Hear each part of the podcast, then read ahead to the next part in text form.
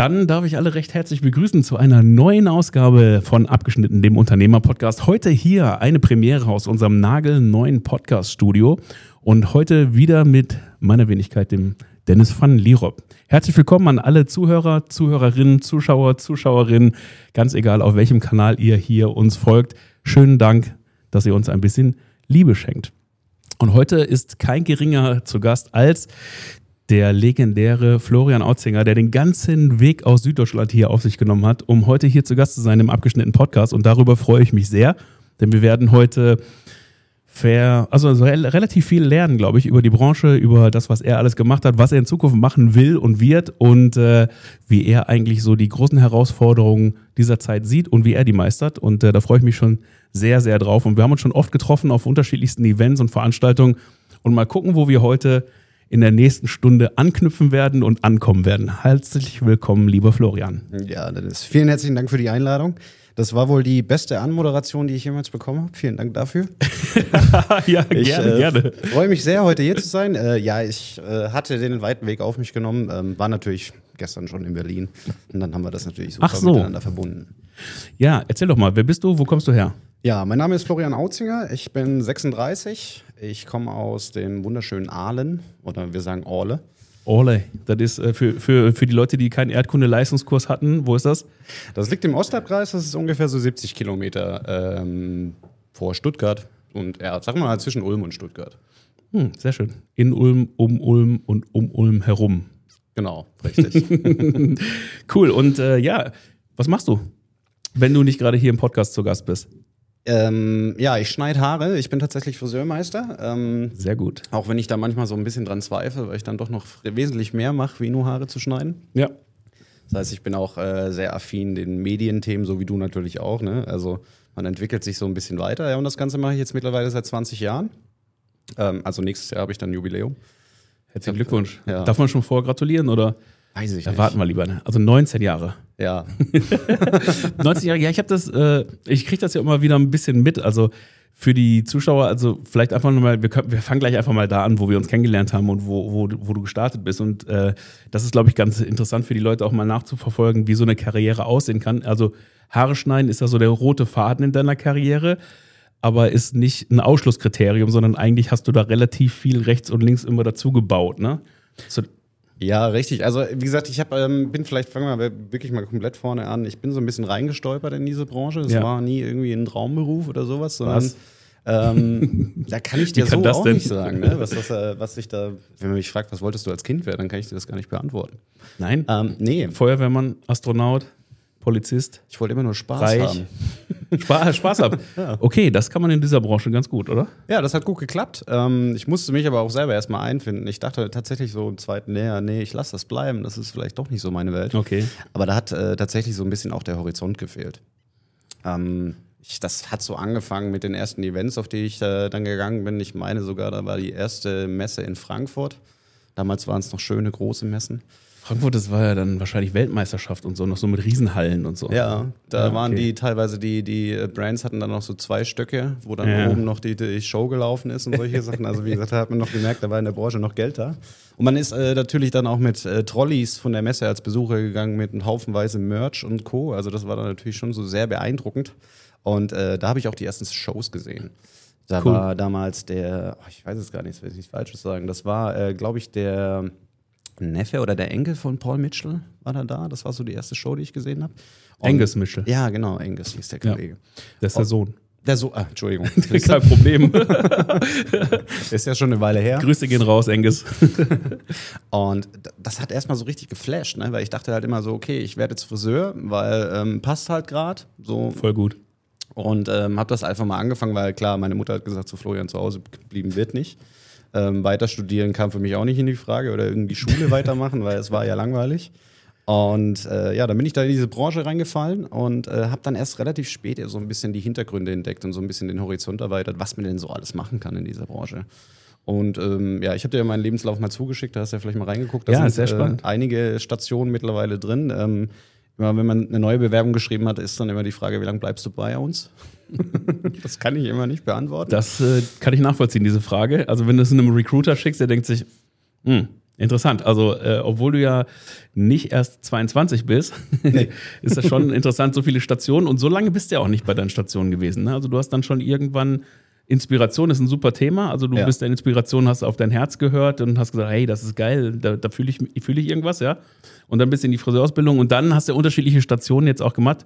Was ist denn wichtig für dich, wenn du dich für einen Job entscheidest? Also, wie gesagt, das Haare-Thema geht ja irgendwie so durch durch deinen Lebenslauf, ja. aber immer wieder ein bisschen was dazu. Und Medien hast du vorhin gesagt, also das sieht man auch in deinem Job. Ich finde das total spannend, die unterschiedlichen Stationen, die du da drin äh, schon gemacht hast. Und das hat immer irgendwie was mit äh, Kommunikation ja auch zu tun.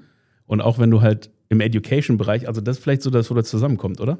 Ja. Welche Rolle spielt das also Education in deinem Friseurleben? Ich, ich glaube, Education war dann der Bereich, der mich in der Branche gehalten hat. Ja. ja ähm, ich äh, freue mich auf Menschen, mit denen ich unterhalten kann, äh, spannende Geschichten zu hören und solche mhm. Dinge. Mhm. Ähm, da würde ich schon sagen, ich bin da auch relativ früh dann schon reingeflogen in dieses Education-Team, äh, bei welcher Station auch immer. Ne? Es war immer ein Teil da davon. Ähm, ich beschreibe mich vielleicht immer gerne so ein bisschen als Pippi Langstrumpf. Ne? Also ich, das heißt, ich mache mir die Welt, wie sie mir gefällt und wenn sie mir nicht mehr gefällt, dann ziehe ich weiter. Und ich habe ein, ja, mein größtes Problem ist Langeweile. Also wenn es mir, okay. was jetzt nicht heißt Langeweile im Sinne von nichts tun, sondern eher äh, gerade das Monotone, wenn es sich immer wieder wiederholt, ne? immer wieder das Gleiche ist. Das ist dann auch egal, ob du in München das Seminar machst oder in Berlin. Klar, es ist schön unterwegs zu sein, aber die Routine, die ist halt irgendwann da und dann passiert nicht mehr viel und dann überlegt man sich so, hm, macht das noch Spaß? Gibt es da draußen vielleicht noch mehr? Ähm, da hatte ich dann teilweise sogar 2018 mal den Gedanken, ob ich das komplett bleiben lasse und die Schere an den Nagel hänge mhm. äh, und mich dann komplett in diesem, ja, sage ich jetzt mal, in dem Medienthema dann aufgehe. Aber ich habe da mittlerweile eine ganz gute Kombi gefunden, dass ich das beides so ein bisschen untereinander, mit, miteinander kombinieren kann. Und wie machst du das? Ähm, ja, also ich bin relativ affin, was, was äh, Mediengestaltung angeht. Ich habe das nicht gelernt. Ich habe das alles, äh, wie sagt man so schön, Autodidakt äh, mir selber beigebracht. ähm, Learning by doing. Ja, genau. Und ähm, hatte aber auch selbst schon in der Schulzeit da äh, viele Videoprojekte, wo das so ein bisschen angefangen hat. Klar, da ist man dann nicht mit der SD-Karte los, sondern dann hat man dann einen schönen großen Videorekorder noch gehabt. VHS oder? Ja. Und für die Leute, die das nicht kennen, also wir haben ein jüngeres Publikum auch, das waren früher so große Kassetten, so schwarze Trümmer Ne, die hat man so in so einen Schlitz reingeschoben, dann konnte man einen Film gucken. Genau, und die musste man dann auch immer zurückspulen. Ja, ja. sonst gab es Ärger in der. Überleg mal, was, was wir alles schon erlebt haben, oder? Ja, das ist ja verrückt. Und ich äh, muss ja fast sagen, meine Generation hat ja so wirklich noch alle Medien mitgenommen, ne, die wir hatten. Also, das hat ja mit. Also, früher gab es sogar eine Schallplatte noch bei uns zu Hause. Ne? Und dann, äh, heute sind wir beim äh, Smartphone angelangt. Ja, und KI. Kommen vielleicht auch gleich noch hin. Ja, also es ist schon spannend, oder? Also diese Zeit. Und hey, wir sind ja, also du ja auch wie ich, äh, natürlich ohne Internet geboren, ne? Also bei dir war es auch noch nicht, oder? Ja, also bei mir ging es dann los mit den Jamba Sparabos. Das waren so die ersten, ja nicht auf die Internet-Taste drücken. Oh, das gab es am Handy dann, oder? So ja, diese ganzen genau. äh, Kroko, wie heißt das Ding nochmal? Irgendwas, das Krokodil, gab es auch immer so Songs und Jamba Sparabo. Ja, schrecklich, schrecklich. Also ich muss Gott sei Dank sagen, ich habe äh, keine, keine Schulden gemacht bei Jamba. Die haben mich nicht bekommen.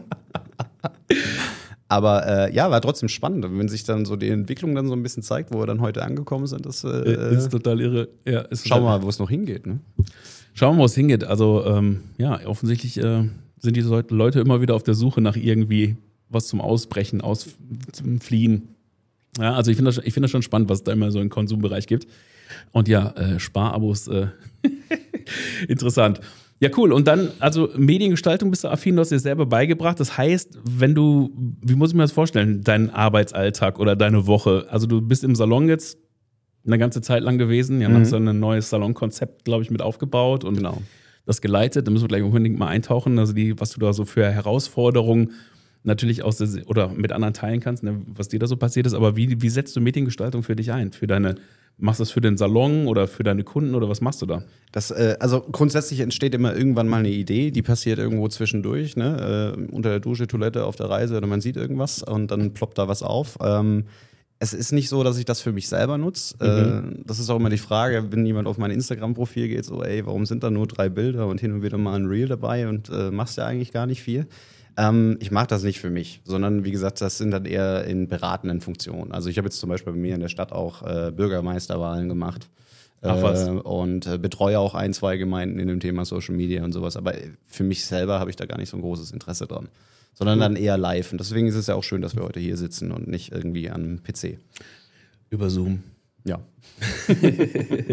ja, ich mag das auch gerne. Also die Begegnungen sind ja eh seit pff, ne, den großen Ereignissen in den letzten Jahren halt rar geworden. Also Ja, früher richtig. war ja alles in, in real. Ja, also wir hatten ja auch immer, wir hatten ja bei uns in der Firma früher so ein äh, Terminus, der nannte, so ein Akronym, das nannte sich IRL.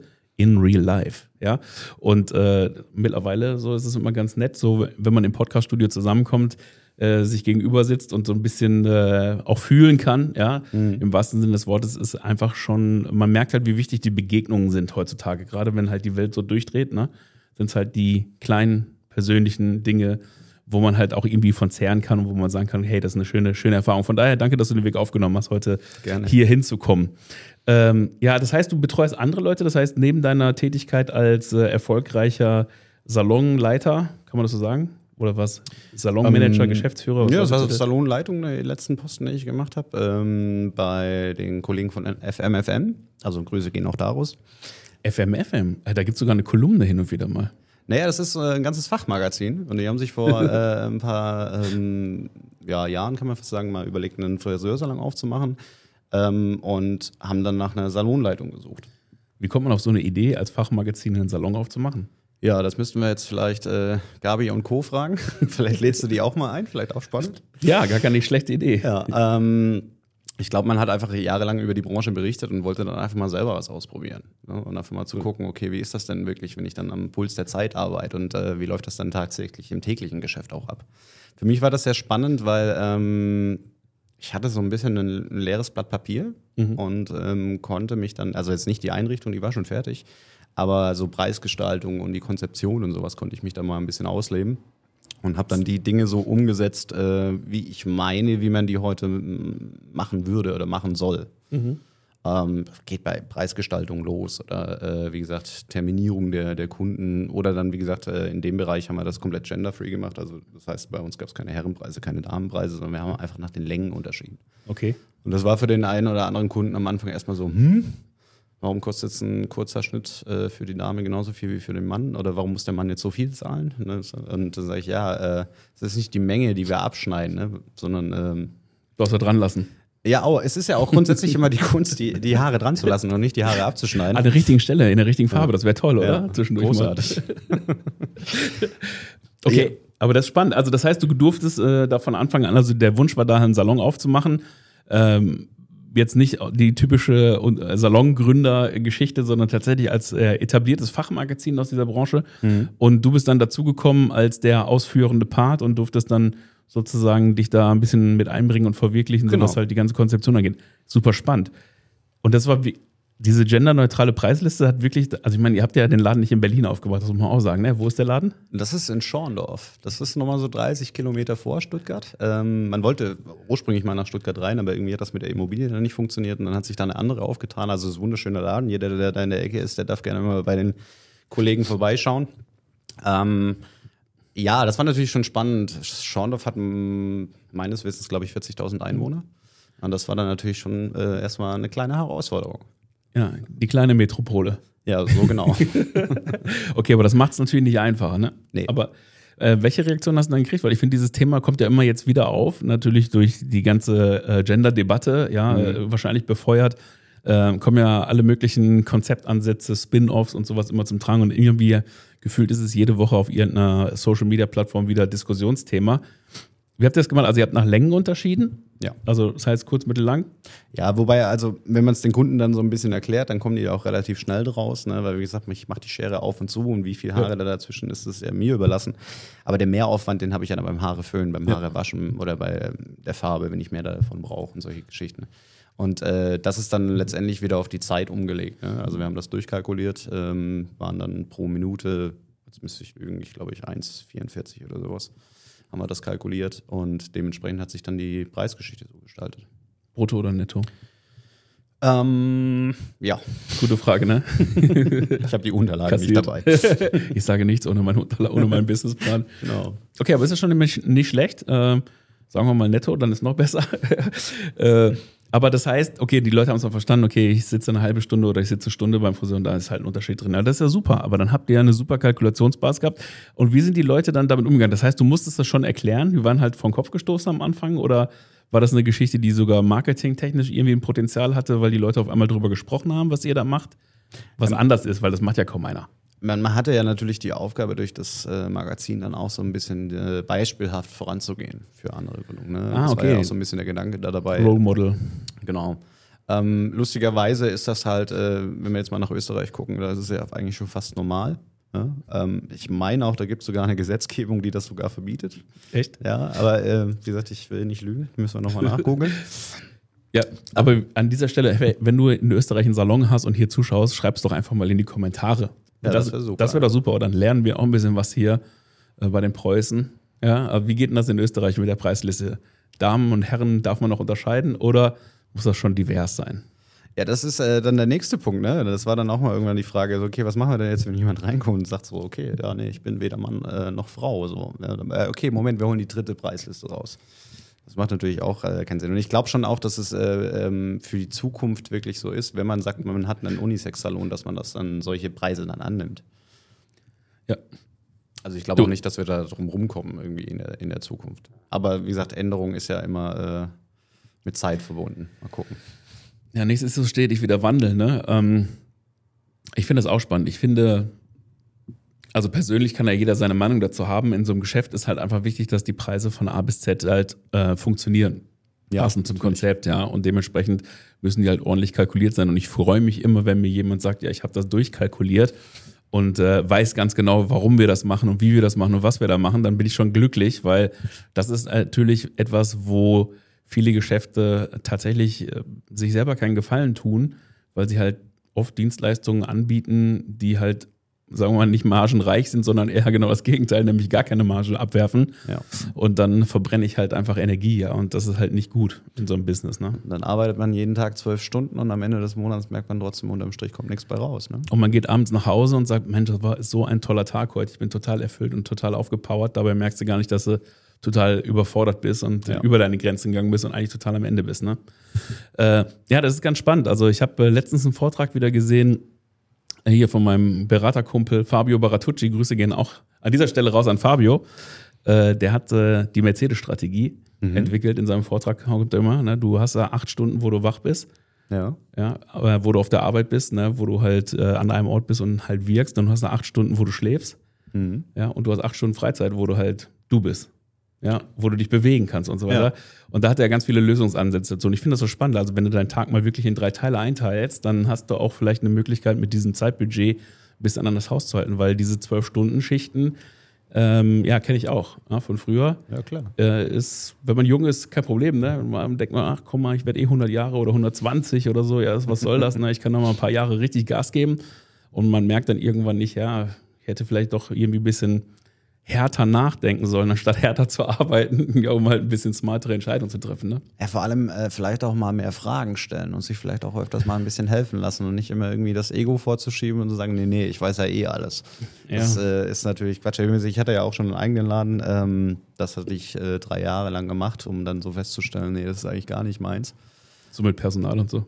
Ja, ne, aber ich war, äh, ich hatte eine Kollegin mit drin, die Tamara. Auch Grüße an die Tamara nach Aalen. Wenn wir schon mal Grüßen sind. Wir sind heute, das ist ein Grüßer-Podcast hier heute. Und ja, das Ding ist halt, ich bin sehr vielen Menschen begegnet in dieser Branche. Ne? Deswegen, und du natürlich auch. Deswegen werden wir da wahrscheinlich viele Parallelen haben. Ähm, ja, das Absolut. war, das, es war grundsätzlich immer ähm, das Ausprobieren bei mir und äh, aus dem Fehler zu lernen. Ne? Und das äh, ist dann irgendwann zu meinem Bankberater dann gelegen, ich habe eine Idee und ich bin gespannt, an was es diesmal scheitert. Ähm, Hast du gesagt? ja, es war einfach, wie gesagt, einfach mal so als kleinen Witz. Und, ähm, aber es ist tatsächlich so. Also, man, man lernt das ja nicht. Ne? Also, ich bin jetzt nicht in meiner Meisterschule oder in meiner Ausbildung irgendwie zum Unternehmer ausgebildet worden. Nee, ich habe eine Handwerksausbildung. Und äh, mit, Schade, ne? ja, natürlich, mit äh, Zahlen, Steuern und Co. und sowas, das sind alles Themen, die musste ich, äh, ja, schmerzlich lernen, sage ich. Oder da ist so ein bisschen Lehrgeld auch draufgegangen. Ja. Das Schöne ist ja, ne, man hat ja dieses Werkzeug, den Fehler. Und äh, wenn man damit dann richtig umgeht, dann macht man das im besten Falle nicht nochmal. Ja, ich habe das letztens irgendwie in einem Podcast auch schon mal gesagt. Also Fehler sind ja so Helfer, nur anders buchstabiert, ne? Ja. Das sind halt die gleichen Buchstaben, arrangier die mal neu. Und ich, ich finde das aber eine interessante Geschichte. Das kommt ja dahinter bei dir auch. Man merkt ja, du die ganze Erfahrung, du hast das schon ein paar Mal durchgemacht, diesen, diesen Prozess, ne, aus neue Ideen haben, neu kreieren, neu umsetzen, dann wieder was lernen dürfen, ja, und dann kommt der nächste Step. Ähm, wenn man das das erste Mal merkt, ist schon beeindruckend. Ne? Also ich finde, das, wenn das erste Mal so richtig halt vor die Wand rennst, äh, das gehört dazu. Ja. Ja. Ähm, aber es ist natürlich auch schon ein bisschen schmerzhaft, wenn man das beim ersten Mal macht. Ne? Ja, Im Nachhinein betrachtet bin ich froh, dass ich die Fehler so früh gemacht habe. Ja, genau. Und nicht mehr so schwer. Also wie gesagt, ja, ich äh, ähm, noch keine Kinder äh, und, und äh, bin auch eigentlich nur für mich verantwortlich. Dementsprechend ist es relativ äh, okay, wenn man dann solche Fehler nur für sich macht. Aber klar, wenn dann noch mehr dranhängt, Kannst dann kann das böse ausgehen. Ja. Deswegen, wie gesagt, äh, bin ich froh, dass ich die Fehler einfach schon früh, äh, früh genug gemacht habe. Ja, das ist eine, eine interessante Erkenntnis, die du da hast. Und äh, ich glaube auch, dass es wichtig ist. Also Inspiration haben wir schon gehört von dir. Du hast äh, Unternehmer sein nicht auf der Meisterschule gelernt. Das ist auch ganz wichtig. Äh, an dieser Stelle wirklich auch ein Appell. Leute, die sich mit Lehrplänen aus, auskennen oder sich damit beschäftigen, wirklich da mal anzuknüpfen. Ne? Weil ich glaube, das ist etwas, was wir in, der, in den Schulen viel, viel mehr brauchen. Wir brauchen, was man ja im Englischen Financial Literacy sagt, ne? also Finanzwissen, einfach eine Kompetenz dafür zu haben, wie gehe ich mit Geld um, was ist Geld überhaupt. Ähm, Unternehmer sein, ne? wie funktioniert Gründung, worauf ist zu achten, wie kann ich sowas erfolgreich machen, ohne dass ich mein Leben lang irgendwelche Schuldenberge abbauen muss. Ne? Ja. ja. Äh, und das ist äh, schon, schon glaube ich, eine, eine Sache, wo wir halt in unserem Land halt dringend Nachholbedarf haben, neben vielen anderen Dingen auch, aber Bildung ist nun mal die Zukunft. Ja? Also das ist, glaube ich, eine ganz wichtige Geschichte. Jetzt immer wieder bei, der, bei Education. Ne? Also Education ist the key. Ob es eher Ausbildung ist oder Weiterbildung, ist eigentlich egal, aber wir müssen irgendwie gucken, dass wir die richtigen Skills uns aneignen. Ne? Ja, da, ich meine, klar, ich meine, das ist jetzt natürlich nur aufs Handwerk bezogen, aber wir haben ja auch die Thematik schon einfach mal in der allgemeinen Schulbildung. Ne? Ja, also absolut. wer, wer äh, selbst Leute vom Gymnasium hatten, triffst du da und fragst, hey, habt ihr schon mal so eine Steuererklärung durchgenommen und solche Themen? Nee. Ne? Und äh, ich frage mich ja, wozu gibt es dieses Fach Gemeinschaftskunde und warum ist das nicht genauso wichtig wie alle anderen Hauptfächer? Und äh, das ist für mich essentiell, weil wie gesagt, man wird dann irgendwie so, man kommt dann aus der Schule raus, je nachdem, welchen Abschluss man hat. In, äh, bei mir war es, wie gesagt, ich äh, war auf der Hauptschule, ich hatte nicht wirklich Lust auf Lernen. Und äh, dann stehst du mit 16 da, ne? Und dann sagst du, okay, jetzt musst du dich für einen Beruf entscheiden. Mein Gedanke war damals natürlich so, okay, ich habe jetzt einmal die Entscheidung und dann mache ich das mein Leben lang. Und das war natürlich erstmal ein bisschen gruseliger Gedanke, wenn man sich überlegt, so ich gehe jetzt jeden Morgen um 9 rein und um 18 Uhr wieder raus und das mache ich, bis ich umfall. Ähm, ja, wie gesagt, Gott sei Dank ganz, ganz viele äh, äh, Wege gefunden in, in, dieser Branche, aus diesem Handwerk heraus. Ähm, hab sehr viel sehen dürfen, war wirklich weltweit unterwegs. Und ja, ich sag mal, ich habe immer gesagt, I'm only here for experience, wenn mich irgendwas genervt hat. und dann ging es halt weiter. Aber das ist halt immer die Erfahrung, die man mitnimmt. Und ich hatte aber auch nie dieses Sicherheitsgefühl. Also das brauche ich nicht. Ne? Also habe meinen Rucksack dabei, von mir aus kann es äh, morgen knallen oder sowas. Ich äh, fühle mich safe. Ne? Ich denke mal schon, ich komme dann mit jeder Lebens Lebenslage klar. Und ich glaube, wenn man so einen Gedanke hat, dann kann man da auch ein bisschen einfacher reinfallen. Ne? Wenn man jetzt nicht irgendwie sagt, okay, ich muss jeden Monat Ende das und das auf meinem Konto liegen haben. Wir hatten es vorher schon mal ganz kurz äh, vor dem Podcast dran gesprochen. Ich habe meine Schere, ich habe meine, äh, meinen Kamm und ich ziehe los und äh, könnte überleben, egal wo ich bin. und das ist halt so diese Sicherheit, was mir dieses Handwerk auch irgendwo mitgibt. Ein tolles Erlebnis auf jedem Badewannenrand.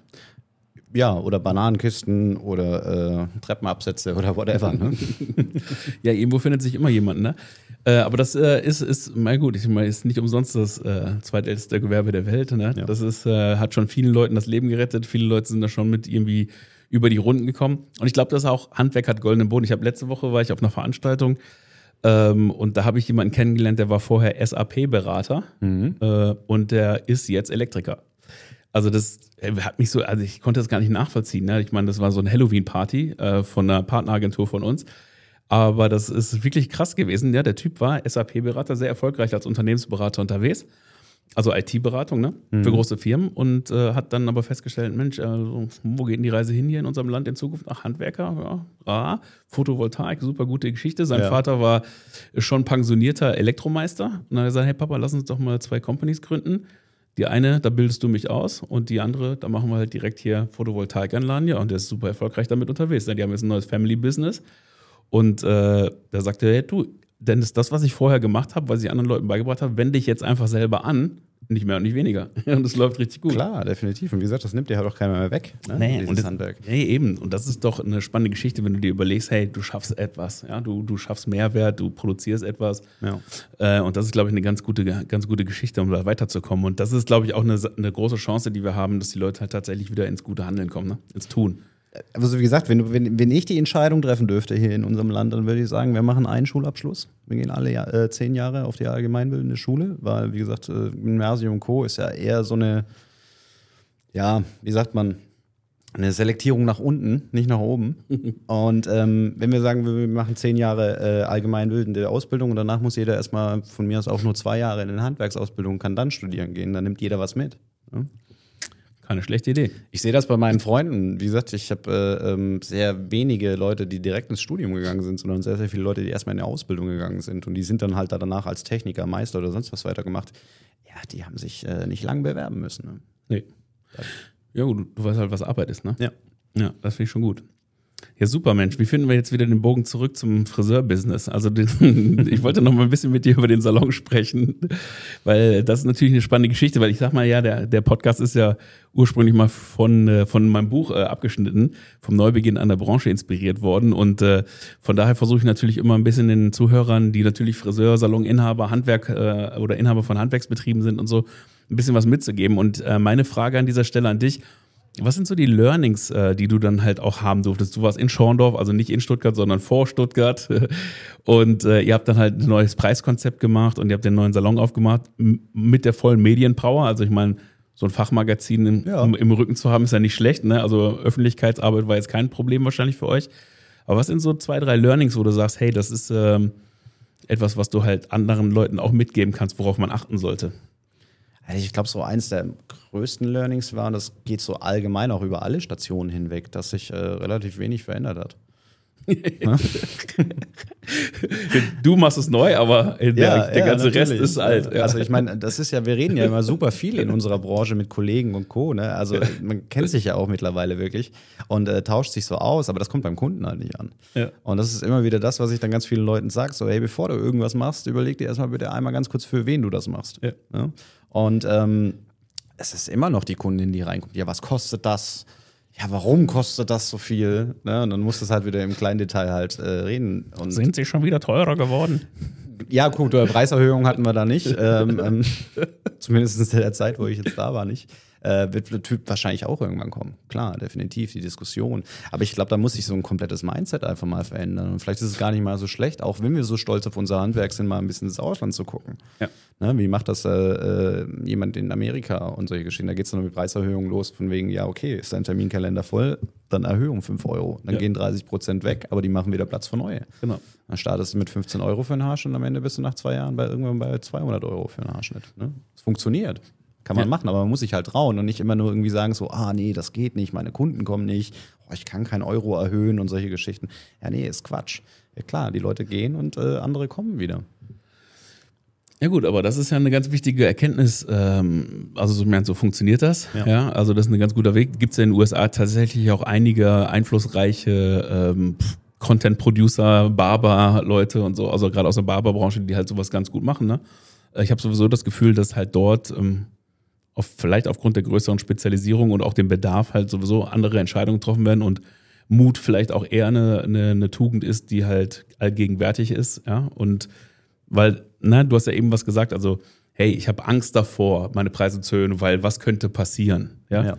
Naja, das ist halt, wenn du es, musst es umdrehen, ne? Also, das weißt du dann hinterher. das weißt du es hinterher, ja. Du musst es ausprobieren, ne? Genau, aber du wirst auf jeden Fall das richtige Learning auch haben, wenn du dir mit der Einstellung reingehst. Ich glaube, wenn du mutig bist und wenn du halt weißt, okay, was kann ich, ich kann mich positionieren, ich kann mich spezialisieren, ich kann wirklich am Kundenerlebnis arbeiten und so weiter. Es gibt ja ultra viele Möglichkeiten, die ich habe, äh, den Wert zu erhöhen, ja, sodass der Preis einfach relativ wird. Ne? Ähm, ich glaube, das ist der richtige Ansatz auch für eine veränderte Wahrnehmung bei den Kunden, weil ich höre auch immer in der Branche, ja, wir müssen uns zusammenhalten, wir müssen hier ne, wir müssen das Image verändern. Naja. Wo, wer, wann? Genau. Ja, also, also wie gesagt, ich bin seit 20 einfach. Jahren jetzt grob gesagt dabei und äh, es, es, ist halt immer noch eins zu eins genau das, wo ich das erste Mal da zur Türe reingegangen bin. Da hat sich halt also meiner Meinung nach gar nichts getan, außer dass es halt Social Media mittlerweile gibt und äh, sich jeder gerne präsentiert. Ja, die Öffentlichkeit ist also die Möglichkeit, dich zu präsentieren, ist jetzt deutlich anders geworden. Definitiv. Ja, ja aber und das ist tatsächlich interessant, äh, weil diese Wahrnehmung natürlich, also ich sag mal so, du hast ja die eine Wahrnehmung ist deine eigene und das andere ist natürlich, wenn du die Perspektive mal wechselst zu deinen Kunden hin. Ich glaube schon, dass viele Kunden das ziemlich geil finden, was ihre Friseure machen und ich glaube auch, dass viele Kunden äh, dieses Erlebnis richtig schätzen bei dir im Salon. Ja, also auch bei dem einen oder anderen, der sich jetzt angesprochen fühlt, richtig geil finden. Wenn du die Leute mal wirklich fragst, also ich habe ja auch viele Jahre im Salon gestanden und so, Mhm. äh, ich rede heute noch gerne mit alten Lieblingskunden darüber äh, und äh, man kriegt immer gutes Feedback. Und auch wenn du halt, keine Ahnung, Marktforschung betreibst oder mit äh, Uni-Projekte machst, was wir halt gerne machen, natürlich, wenn wir unsere Business Education Inhalte entwickeln, dann machen wir gerne ein Backup mit halt Studenten, die halt ihre Masterarbeit darüber schreiben oder sowas, um einfach auch sicherzustellen, dass die Annahmen, die du selber triffst, tatsächlich irgendwie verifiziert werden und nicht nur aus deiner eigenen Fantasie entstehen. Ne? Das ist, glaube ich, auch ganz wichtig. Ja. Wenn man Dinge verändern will, muss man andere Dinge machen, aber dafür muss man auch sicher sein, dass da halt die Basis passt. So, und, ähm, und, und das Thema ist tatsächlich so, dass die Wertschätzung, die du im 1 zu 1 Interview mit, mit Verbrauchern, also mit Kundinnen, mit Kunden hast, oft eine ganz andere ist als die Wahrnehmung der Friseure, Friseure von sich selber. Ja. So, und das ist so eine interessante Geschichte, weil im Ausland ist es zum Beispiel auch komplett anders. Wenn du, äh, ich habe viele, viel Zeit in Brasilien verbracht zum Beispiel oder in Indien, ja, oder äh, auch in China oder in Taiwan oder in Japan und so, da hast du halt häufig das Thema, dass du halt ganz andere Geschäfte hast, ein ganz anderes Selbstverständnis von Friseuren. Oder letztens äh, habe ich ähm, 120 ähm, Salonunternehmer aus den Emiraten trainiert, ja, zum Thema Positionierung und äh, wie du halt in deinem Markt als Blond-Autorität äh, Ja. sozusagen gewinnen kannst. Also der kleinste, der kleinste Salon hatte 37 Mitarbeiter und der größte 1700. Das sind halt ganz andere Geschäfte mittlerweile und äh, ich glaube, das würde vielen gut tun. Ich weiß nicht, wie du das siehst, aber du warst auch viel international unterwegs, auch vielen gut tun, tatsächlich mal wieder auf Reisen zu gehen, sich wirklich mal mit Kollegen und das ist das Schöne an Social Media, connecte dich einfach mit den Leuten. Ja. Ja, also schau einfach mal bei uns zum Beispiel auf dem Instagram-Kanal, da gibt es ganz viele Leute aus dem Libanon, aus Dubai, aus äh, Brasilien, wie gesagt, ja, und mit denen kann man einfach sprechen. Und ich glaube, wenn man heutzutage einen Mentor sucht, dann findet man den auch. Und der bringt einen vielleicht auch ein bisschen andere Ideen, weil es ist gar nicht so kompliziert, weil die Leute haben ähnliche Bedürfnisse, egal wo sie zum Haare schneiden gehen. Aber die Art und Weise, wie du äh, das Buffet sozusagen bestellst, ja, Ja. und äh, wie du die Leute halt ein, einlädst äh, zu einem geilen Erlebnis, das, äh, da kann sich der eine oder andere schon ein gutes Stück von abschneiden. Und ich glaube, dann wird das auch spannend als Wettbewerb, aber es wird auch spannend für die Möglichkeiten, die sich daraus ergeben, wenn man bereit ist, andere Dinge zu tun. So, war jetzt ein bisschen längerer, äh, längerer Monolog, aber ich glaube, du kannst da was mit anfangen, oder? Ja, definitiv. Und, aber das ist nicht nur international, ne? Also es fängt ja schon alleine davon an, du hast jetzt eigentlich mal ein kleines Dorf, da sind fünf Friseure und äh, die gucken sich auf der Straße an, die wissen ganz genau, wer das ist, ne? Aber es wird sich teilweise ja nicht mal gegrüßt und Verrückt. sowas, ne? Und das ey, wie bescheuert ist das denn? So, klar, okay, Konkurrenz, ja, aber ihr habt doch alle eure Kunden. Und wenn man da so ein bisschen mehr miteinander kommunizieren würde. Bildet doch ein Kartell. Ja, ja, okay, oder wollen wir es vielleicht Einkaufgemeinschaft nennen? Ne? Ja, oder so. Ähm, klar, im Ausland äh, laufen da Dinge ab. Wie gesagt, du hast mir das ja auch vor kurzem erzählt, wo wir uns in Hamburg getroffen haben. Ah ja, Und- beim, beim Summit, ja, Ja, genau. Und dann, äh, äh, klar, wie viel? 1000, 1700 hast du gesagt? Ja, 1700 Mitarbeiter. Ja, ist ja verrückt. Also es, es, es kann sich ja wahrscheinlich ein deutscher Friseur gar nicht vorstellen, der noch nie irgendwie, sag ich mal, in diesen Hemisphären unterwegs war. Nee, und nicht in 1700 Filialen, ne? das muss man Ja. auch dazu sagen. Und der war aus äh, Saudi-Arabien. Ja, also wer glaubt das, ja? Also bis da, bis. Und das ist das Spannende.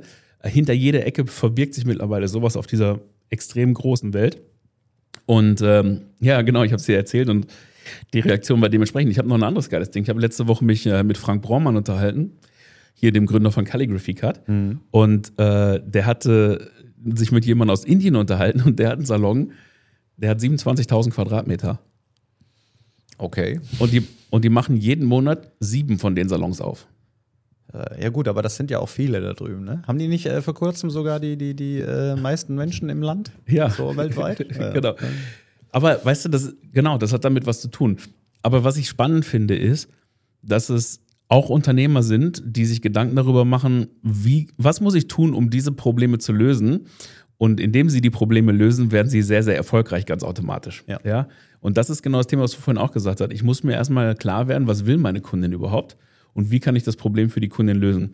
So, und wenn mir jemand sagt, er macht alle vier Wochen, ja, oder alle, ja, alle vier Wochen sieben neue Geschäfte auf mit einer Fläche von 27.000 Quadratmetern, dann ist das schon eine interessante Geschichte. Definitiv. So, und Definitiv. dafür, und das kann ich sicherlich auch irgendwie adaptieren für meinen Markt. Und wenn ich ein Dorf habe, jetzt wieder, um darauf zurückzukommen mit diesen fünf Filialen, dann ist die Frage ja, bin ich der Erste mit meiner Sache? Bin ich der Beste in dem, was ich tue? Bin ich schneller als die anderen? Habe ich ein geileres mhm. Erlebnis oder bin ich einfach nur billiger? Ja, und ich muss mir gerade jetzt in der Zeit, wo Mindestlohn so schön nach oben wächst und wo die Leute jetzt wissen, okay, ich kann jetzt wirklich verhandeln, ähm, da muss man sich halt überlegen, okay, wo möchte ich stehen? Ne? Und äh, ich finde das richtig spannend zu gucken, was geht bei anderen und dann zu versuchen, so machen wir das ja immer, wir gucken, was funktioniert auch in anderen Märkten, in anderen Branchen und übersetzen das dann für unsere Mandanten, die beim Coaching haben. Ne? Da, deswegen sind viele von denen so erfolgreich, weil man einfach lernt, okay, ich habe hier einen neuen Fahrplan, um andere Wege zu gehen und andere Ergebnisse zu kriegen. Aber das ist halt hochspannend. Und ich glaube auch für jemanden wie dich, du hast eben gesagt, du hast deinen Job so oft gewechselt, weil dir dann irgendwann langweilig geworden ist. Ja. Ja, das ist alles andere als langweilig, oder? Das, das glaube ich definitiv. ja. Die Frage ist halt immer nur, ne, klar, ich meine, andere Länder, andere Sitten, kann, lässt sich sowas bei uns umsetzen. Ja, klar. Ich äh, ähm, weiß jetzt nicht, ob ein 27.000 Quadratmeter Salon irgendwo in Frankfurt äh, laufen würde. Ne? Also mal davon abgesehen, dass du die Mitarbeiter nicht mehr herbekommen würdest. Sicherlich nicht, der wäre schön leer. Ja, ja. also absolut. Ne, das, das würde sicherlich so nicht funktionieren, aber die Frage ist natürlich, die kriegen ja die 27.000 Quadratmeter nicht nur voll, weil da halt so viele Menschen sind, die jetzt zeitgleich zum Friseur wollen, sondern da geben natürlich äh, andere, sie haben auch andere Dienstleistungsansätze und so. Ich war, ich war mal ähm, genau in, in Brasilien unterwegs, habe ich eben schon gesagt, Sao Paulo. Da gab es einen Salon, der war schwarz für die Männer und weiß für die Frauen. Mhm. Vorne der Vordereingang war halt weiß und das war halt wie so ein verschachteltes Haus, wie so, ja, also wie, wie, so, eine, wie so ein Zauberwürfel in sich verschachtelt. Okay. Und auf der anderen Seite war der Eingang für die Männer komplett getrennt und auch in diesen Welten komplett klar. Also du bist durch eine Tür durchgegangen, die war vorne weiß und hinten schwarz, ja. ja. So, die Mitarbeiter hatten andere Klamotten an, die haben andere Services angeboten. Damals war das schon so, die Männer hatten was du jetzt im Barbershop auch hast, ne? Wachsgeschichten äh, für Nase und für Ohren und für Gesicht ja, die haben sich die Brusthaare färben lassen, ja, weil die so eitel sind, ja. So, die lagen halt überall so liegen, so wie du jetzt bei Wimpernverlängerungsstudios siehst und sowas, ne? Mhm. Wimpernlifting. Da lagen halt die Jungs und haben sich halt die Brusthaare, die ergraut sind natürlich, ja. Die sahen alle aus wie Silvio Berlusconi, ja. Aber dafür, äh, weißt du, wenn, wenn deine Leute halt regelmäßig dazu kommen, warum nicht, wenn du damit Geld verdienen kannst? Ne? Klar, ne? ich meine, letztendlich, äh, wenn der Kunde sich das wünscht und du das gut dementsprechend umsetzen kannst, warum denn nicht? Genau, und die Frage ist, und das ist auch eine interessante Geschichte, ich glaube gar nicht, dass ein Kunde sich das unbedingt als erstes wünscht, sondern es gibt jemanden, der das Angebot macht und dann versucht, die, das Marketing drumherum zu entwickeln. Ne? Das wäre jetzt interessant, ne? Müsste man mal nachforschen, ja. wer da der erste Brusthaarfärber in Brasilien war. Also Richtig. höre ich jetzt zum ersten Mal Brusthaare färben. Also das ja, ist mir noch nicht ich, begegnet. Ich habe das tatsächlich auch, glaube ich, noch nicht so oft erzählt, aber ich war wirklich äh, angenehm überrascht, sagen wir mal so. Ähm, weil klar, ich, ich sehe den Bedarf nicht so, aber ja. Da waren viele. und die haben auch ganz gutes Geld bezahlt. Glaube ich. Und äh, der Inhaber von dem Salon ist ständig jetzt auch im Fernsehen unterwegs und so. Also es hat halt schon Vorteile, wenn man sich ein bisschen darüber äh, mal äh, Gedanken macht, okay, welchen Bedarf könnte ich eigentlich bei meinen Kunden noch decken? Ja. Aber das ist nur ein so ein, so ein Beispiel, da gibt es ja viele. Und äh, ich finde es spannend, dieses Innovationsthema äh, wieder reinzubringen. Und jetzt hast du ja vorhin gesagt, ja, der, der Anspruch war halt auch so ein neues Friseurkonzept tatsächlich mal zum Leben zu erwecken. Ja, das ist doch eine geile Geschichte, wenn man halt sagt, okay, wir, wir schaffen jetzt einfach mal andere Dinge. Mhm. Und ich bin dabei, die andere Länder, andere Sitten. Also du kannst auch so diese ganzen Spa-Geschichten, die in, in Frankreich absoluter Standard sind hier. Ich meine, also ich habe selten in Deutschland jemanden gesehen, der einen Salon hat, wo man sich erfolgreich äh, positioniert hat, äh, wo die Kunden dann halt ihre Tageskleidung ablegen und sich dann halt eine andere Kleidung anziehen oder so ein Day Spa oder ja, so. Das ja. gibt wenige, ne? Aber die, die, glaube ich, die es gibt, die sind, glaube ich, erfolgreich unterwegs. Aber ja, ich glaube, das ist eine spannende Geschichte. Wir werden da, glaube ich, hoffentlich in der nächsten Zeit mal ein bisschen mehr Neues sehen. Weil du hast eben gesagt, ja, das ist ein bisschen traurig in so einer Branche, wo es jede also zweimal im Jahr eigentlich eine neue Modekollektion gibt, ne? so als, als Leitstern, an dem man sich orientieren könnte mit neuen Texturen und Farben und Mustern und so, ja, dass da nichts passiert. Ne? Es ist ja auch völlig wild mittlerweile, ne? Also, ich, wo ich zur Schule gegangen bin, dann war es relativ klar: entweder gehörst du zu den Skatern, du gehörst zu den Hip-Hopern oder du bist dann Punker oder äh, hörst Heavy Metal.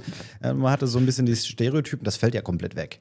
Also gibt es ja so gut wie gar nicht mehr. Es ist genauso wie Trends die schlüpfen hin und wieder mal durch. Absolut, ja. Äh, klar, in Berlin, da läuft äh, ein Mullet nach dem anderen rum. Ähm, aber so richtig, richtig wie früher das war. es gab eine Boyband, der hatte dann diesen Mittelscheitel, den hatte ich übrigens auch.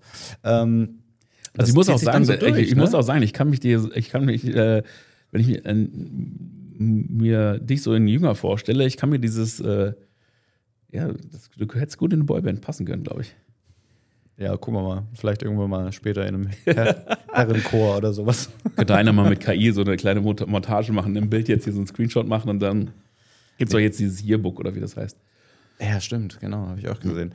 Ähm, ja, wie gesagt, das ist immer so ein bisschen schwierig, weil, weil klar brauchen wir neue Dinge. Mhm. Aber ich sag mal, wo sollen wir die herziehen? Ne, ist ja genauso wie, äh, finde ich auch immer so ganz lustig. Man denkt ja immer zum Beispiel, Steve Jobs hätte das äh, iPhone erfunden. Ja. Ne? Aber der erste Typ, der darüber geschrieben hat, war der Drehbuchautor von Star Trek. Und zwar in den 70ern. Ja. Und das es wächst ja immer mit einer Kreativität. Und auf die Kreativität kommt die technische Lösung. Also erstmal muss ja irgendjemand äh, äh, diese Idee haben. Und wenn wir halt immer permanent nur alles schlecht reden und immer alles irgendwie sagen, nee, das geht so nicht, das musst du so machen, so. Und deswegen grundsätzlich erstmal mutig sein und sich was trauen, was Neues zu machen. Und ja, keine Ahnung, vielleicht haben wir bald irgendwann einen Brusthaarladen. Würde ich spannend finden. Spannend, oder? Ja. Stell, stell dir mal vor, ja. Brusthaar Balayage. Ja, dann gibt es dann auch wahrscheinlich wieder so Instagram-Betas, wo dann oben, naja, okay, gucken wir mal. Okay, wir driften ab, wir driften ab. Ähm, ja, aber das, mein Gott, äh, äh, wo, aber das sind wieder Bilder in meinem Kopf. Ja, aber das ist eine, eine spannende Spiel. Also, was du auch eben gesagt hast, finde ich super. Steve Jobs. Also, jeder redet über Steve Jobs, ja. Aber genau, auch der, ich finde das sowieso immer so interessant, wenn man halt, äh, man kann sich da auch als Kreativer, glaube ich, ein bisschen Druck rausnehmen, wenn man halt erkennt, okay, wie funktioniert der kreative Prozess. Ja. ja? Ähm, weil ich habe auch manchmal das Gefühl, vielleicht passt auch oft die, oder kommt die kreative Entwicklung nicht so wirklich in Fahrt, weil irgendwer sagt, ne, das geht nicht. Ja? Das sind immer die Negativitäten, die dann vor, vors Auge geführt werden, ne? Und dann steckst du die Idee wieder in die Schublade. Genau. zurück. Es ist, ja, genau, richtig. Und ich habe das letzten, glaube ich, auch schon mal in einem Podcast erwähnt, aber es ist halt interessant, wenn du halt mit Leuten arbeitest, wie bei mir zum Beispiel Kevin Boone, die ja aus einer anderen Branche kommen. Ich meine, der war Profifußballer vorher, der kennt halt nichts aus dieser Branche. Ja, also das ist halt eine, auch ein Autodidakt, der hat sich das Barbering halt selber beigebracht per YouTube, weil hat ja eine Friseurin geheiratet und hatte dann irgendwie den Anspruch, äh, ein bisschen rumzumäkeln an der Art und Weise, wie sie ihr Geschäft führt. Und sie hat dann zum Glück gesagt, nicht ich mach's anders, sondern hey, dann mach selber, zeig's mir, wie es geht. Ja? Ja. Und mittlerweile haben die ein sehr, sehr erfolgreiches Unternehmen zusammen aufgebaut und bauen immer noch weiter. Und ich finde das so spannend, weil es ist immer so lange unmöglich, bis einer kommt und es einfach macht. Ja, richtig, genau. Und diese Unwissenheit ist in dem Falle ja auch schon wieder ein Vorteil. Ja, total geil. Ja, vor allem, äh, wir, wir, wir sind ja alle Opfer dieses, dieses Dogmas, ne? also dieser Denkprodukte von anderen Menschen, die sich mal ausgedacht haben, Lehrpläne und so weiter. Und deswegen finde ich das so spannend, dass halt hin und wieder mal jemand kommt. Und ich glaube gerade, den, den, den Druck, den sich viele Kreative machen, den kann man einfach mal rausnehmen. Man kann das einfach vielleicht mal gucken. Ja, vielleicht hat auch jemand anders die Idee schon mal gehabt, wie der Star Trek äh, Ja. Autor, wie heißt der, Gene Roddenberg oder so? Oh, da, keine Ahnung, mir Ja. das so wie gesagt. Da gab es, glaube ich, auch mehrere. Ja, auf jeden Fall, äh, äh, genau. Und auf jeden Fall, das dann halt zu nehmen und zu sagen, hey, das ist eine geile Idee, damit mache ich weiter, ist super. Ja? Weil, wenn der das nicht gemacht hätte, hätte Steve Jobs keine Inspirationsquelle gehabt, Richtig. hätte das niemand entwickelt, wenn er die Power damals nicht gehabt hätte und wir hätten heute immer noch Tastentelefone. Ja, oder mit Wählscheibe. Mobiltelefon mit Wählscheibe, das wäre auch eine ziemlich geile Idee. Ich rufe dich kurz an, gib Ja. mir einen ganz anderen Begriff raus. Ne? genau. Ähm, nee, aber das ist eine, eine, eine inter- interessante Geschichte und ich glaube, das ist auch die große Chance, zum Beispiel jetzt, die wir, jetzt kommt eine geile Brücke, pass mal auf, die wir jetzt mit künstlicher Intelligenz haben, äh, weil du vielleicht diese, das Handwerk, äh, jetzt total tolle Texte schreiben zu müssen oder äh, auch ein Konzept irgendwie zu entwickeln, ja, jetzt abends auf der Couch mit ChatGPT im Dialog klären kannst, ne? Ja. Ich, also ich weiß nicht, wie du damit arbeitest, aber ich liebe das, weil ich ein Konzept habe, eine Idee habe. Da habe ich halt vorher irgendwie eine Meeting einberufen müssen. Dann haben wir uns irgendwie zusammen eingeschlossen für einen halben Tag und wir haben Ideen gebounced und wir haben äh, die Ideen aufgeschrieben, aufgemalt, wieder weggeschmissen, neu gemacht, bis wir irgendwann zu einer Essenz gekommen sind. Das kann ich natürlich jetzt in einer viel kürzeren Zeit mit jemandem machen. Ich kann dem die Rollen geben von meinen alten Kollegen und kann mit dem in einer kür- kürzesten Zeit einen neuen Konzeptansatz entwickeln und komme dann ins Meeting schon mit einer vorgefährt, also mit ein paar Vorlagen, mit ein paar Möglichkeiten, an denen wir weiterarbeiten können. Das ist, macht, ey, macht echt richtig viel Spaß. Und ich glaube auch, wenn es darum geht, jetzt Kollektionen vielleicht auch mal größer zu denken oder damit zu gucken, okay, wie kann ich als Friseur mit einer Kollektion mich erfolgreich am Markt positionieren? Also, ich glaube, da gibt es schon ganz, ganz, ganz viele schöne Geschichten, die da jetzt kommen. Und wer jetzt noch nicht mit KI arbeitet, sollte sich vielleicht das ganze Thema mal anschauen. Ne? Nicht um seine ganzen Bilder gestalten zu lassen von Midjourney oder so, das ist Quatsch, aber wirklich die, den kreativen Prozess halt frei zu machen von dieser Arbeit, die man machen muss, Dinge aufschreiben, Dinge abheften, Dinge in Präsentationen packen Ja, und so. genau. Ich glaube, da kann man seine ganze Energie für die kreative Weiterentwicklung nutzen. Ne? Also grundsätzlich, ich habe, ähm, ich arbeite relativ wenig mit äh, ähm, KI. Ich sage immer, ich äh, habe eigene Ideen im Kopf. Ja, das ist gut, das schadet nicht, ja. Aber ähm, letztendlich ist es ja wie bei allen anderen Dingen, man, der Mensch hat wieder so ein Werkzeug in die Hand gelegt und wir wissen erstmal noch gar nicht, wie wir damit umgehen sollen. Ähm, wir sind ja auch erst am Anfang. Das ist ein roter Hammer. Also wer weiß, äh, was in 20 Jahren mit der KI passiert. Das ist ja völlig verrückt. Auf der anderen Seite finde ich das ganz gut, dass ich gerade diese Ideen, wenn ich, also mal angenommen, ich mache jetzt einen Pitch für irgendeine, irgendeine, weiß ich nicht, eine kleine Marketingaktion oder sowas. Eine andere Gemeinde. Eine dritte. Ja, nee, also wie gesagt, da, bin ich so ein bisschen reingerutscht durch den Wahlkampf. Das ist jetzt, äh, das möchte ich eigentlich auch nicht weiter ausbauen. Das ist mir dann ein bisschen zu konservativ. Ähm, aber ich habe eine Idee, aber wie kriege ich die jetzt an dich vermittelt? Ja. So, dann gehe ich bei Midjourney rein, tippe das ein, was ich mir in meinem Auge, also was ich mir im inneren Auge vorstelle und kann dir sozusagen dann auch ein Bild halt- darüber ja, vermitteln. genau. Und das ist halt ein geiles Tool. Genau. Und So. Du musst nicht drei Tage jemanden haben, neben dem du stehst und der dann halt die Pixel zusammenschiebt. Genau, richtig. So. Da finde ich das großartig als Werkzeug. Ähm, textbasierte Geschichten. Ich meine, man erkennt mittlerweile ja, wenn man sich ein bisschen mal reinliest in die Sachen, okay, welcher Text ist jetzt mit ChatGPT geschrieben und welcher nicht.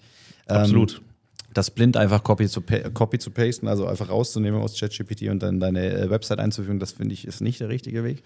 Das solltest du vielleicht danach schon nochmal kurz mal drüber lesen und dann vielleicht nochmal ein paar Kommas umsetzen und vielleicht nochmal ein bisschen Eigen, Eigen äh, Input dazugeben.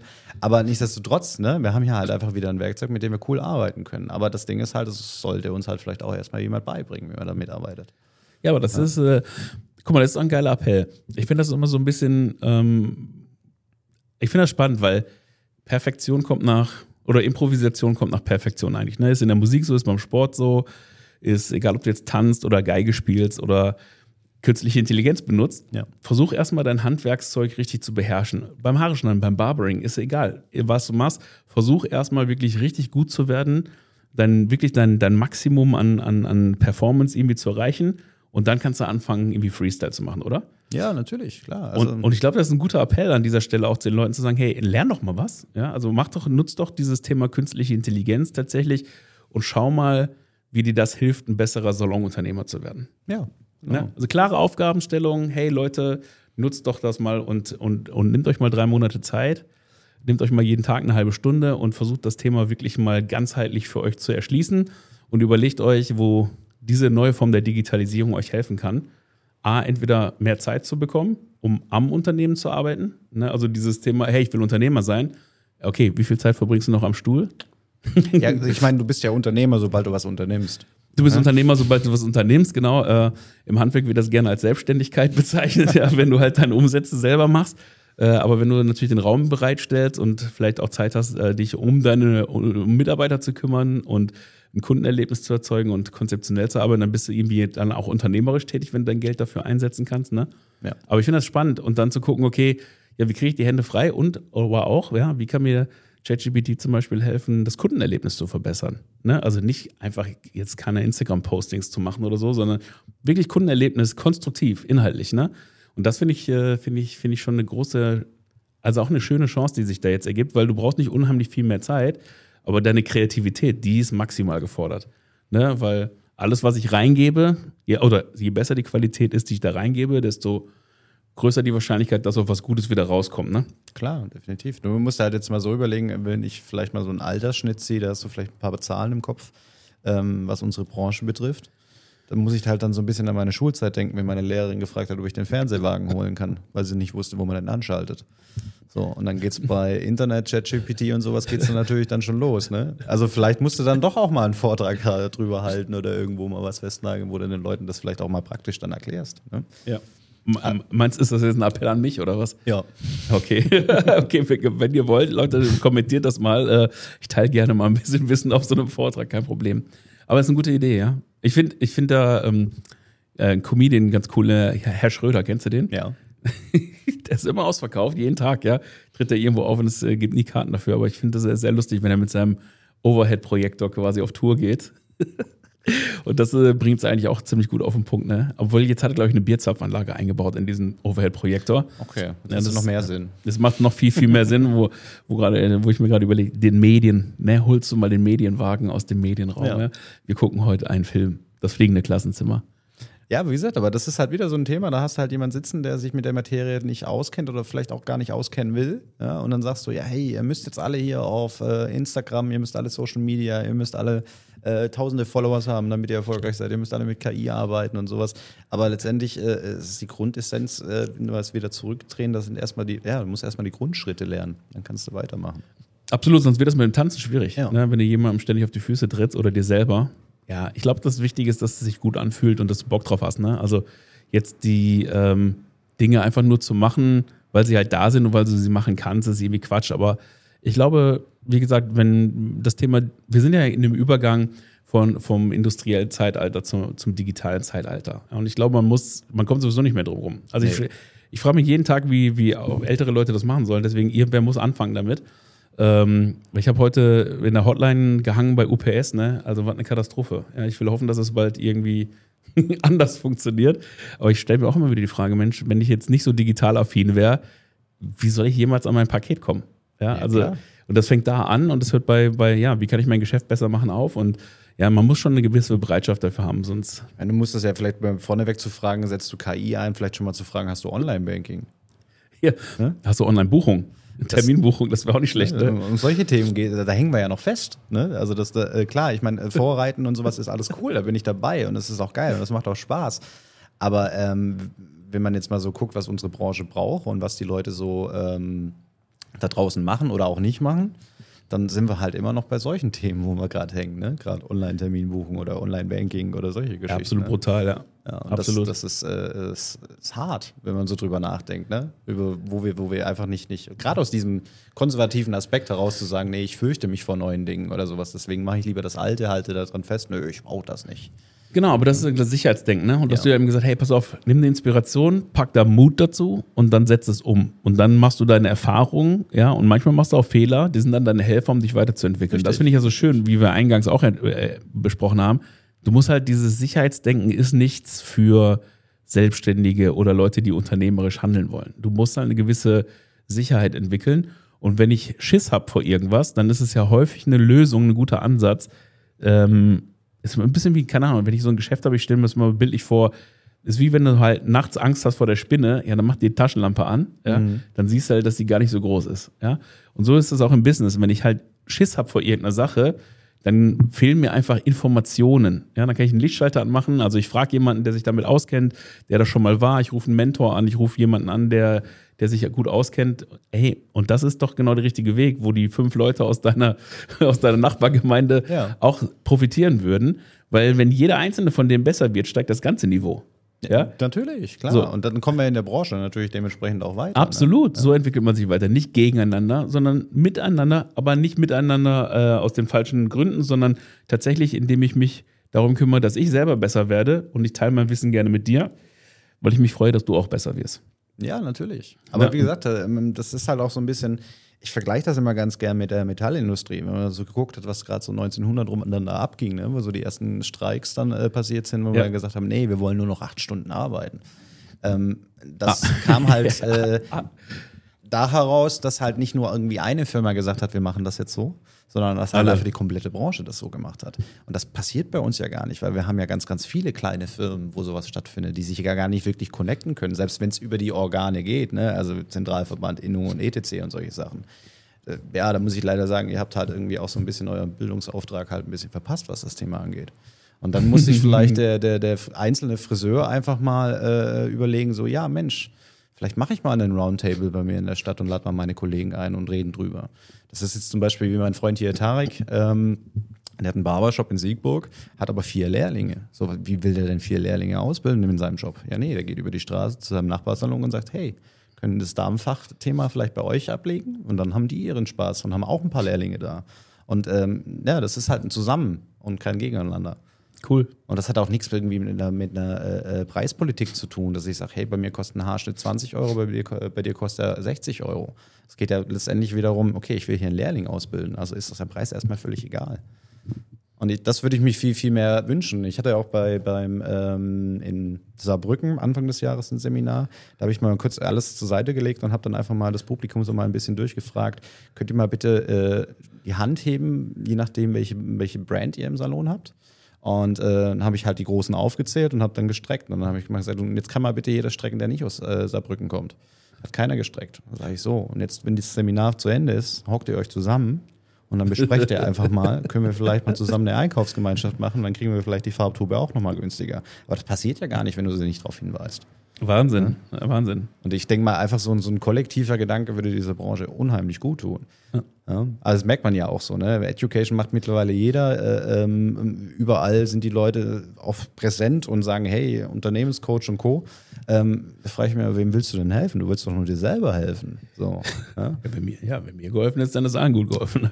Natürlich, also ich, ich, ich ist jetzt nicht kritisch, äh, kritisch an dich gerichtet, ne? aber ich meine halt immer so, jeder ist der Tollste, jeder ist, ist krass und äh, alle wollen abliefern und jeder will seinen blauen Haken, ohne 16 Euro dafür zu zahlen. Ähm, aber dir bringen, dir bringen eine Million Follower nichts, wenn du selber nichts auf dem Kassen hast und dann irgendwo auftauchst und dann siehst du die Leute live und dann merken die so, hoppla, ist ja doch alles plus Playback. Ne? Ja, Playback ist auch eine interessante Geschichte. Ja, äh, gibt's das echt? Also ich habe ich hab, ich schon Leute in der Branche getroffen, wo ich mir einfach gedacht habe, wow, okay, das, was du da äh, online von dir gibst, hat mit dem Real Life überhaupt nichts zu tun. Krass. Also da hast, das kriegst du dann aber auch im direkten Feedback, ähm, wenn du dann halt irgendwie mit die Seminarteilnehmer fragst, ne? so hey, wie war es denn? Ja, puh, mach ich nie wieder. Ne? Aber online ist halt, ist halt alles der Knaller und mega geil und guck mal, wie erfolgreich ich bin und solche Geschichten. Aber es ist halt ein bisschen, ja, es ist schon ein bisschen rumlügen, muss man so sagen. Und wie gesagt, äh, ich glaube, ähm, wenn, wenn jeder einzelne Friseur da draußen einfach mal zu seinem Kollegen rübergeht mit seinen Problemen, die er hat, dann wird er relativ schnell feststellen, ah, die Probleme hat der Kollege auch.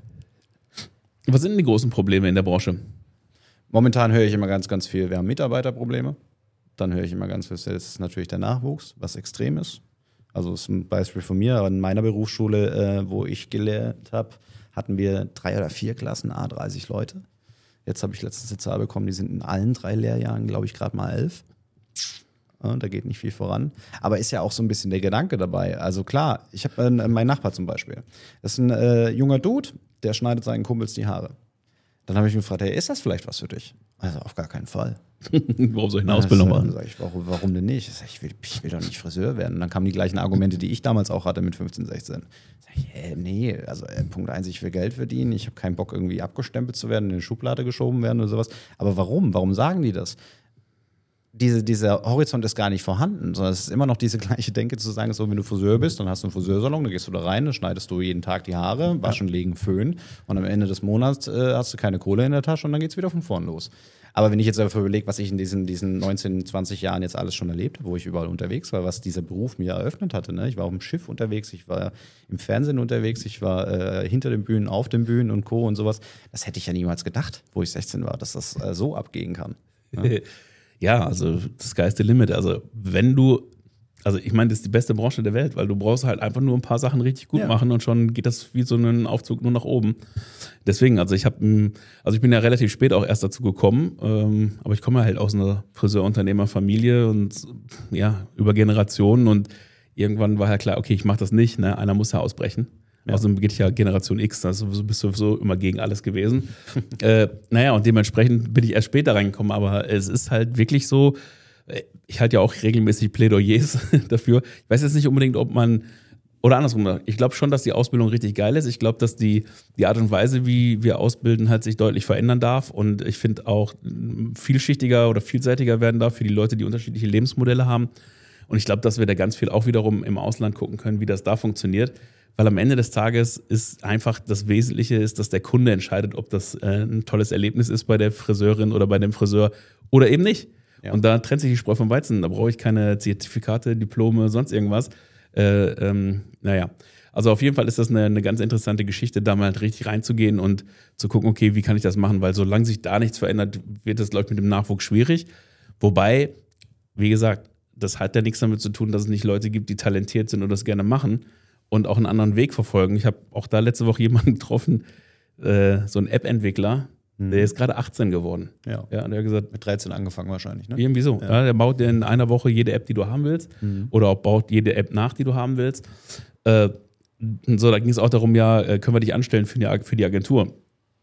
Auf keinen Fall, bist du bescheuert. Sagt er zu mir, ich, ich bin selbstständig, ich bleib selbstständig, ich werde Ja. mich niemals einstellen lassen in meinem Leben. Der ist gerade 18 geworden. Das ist krass. Ja, so, und wenn ich mir überlege, wie ich mit 18 unterwegs war, also ich meine, er hatte auch eine große Fresse wahrscheinlich, aber äh, so selbstbewusst war ich nicht unterwegs, ja, schon gar nicht im Business. Also, ich meine, da bin ich noch zur Schule gegangen, ja, da war ich gerade in der Oberstufe, ja.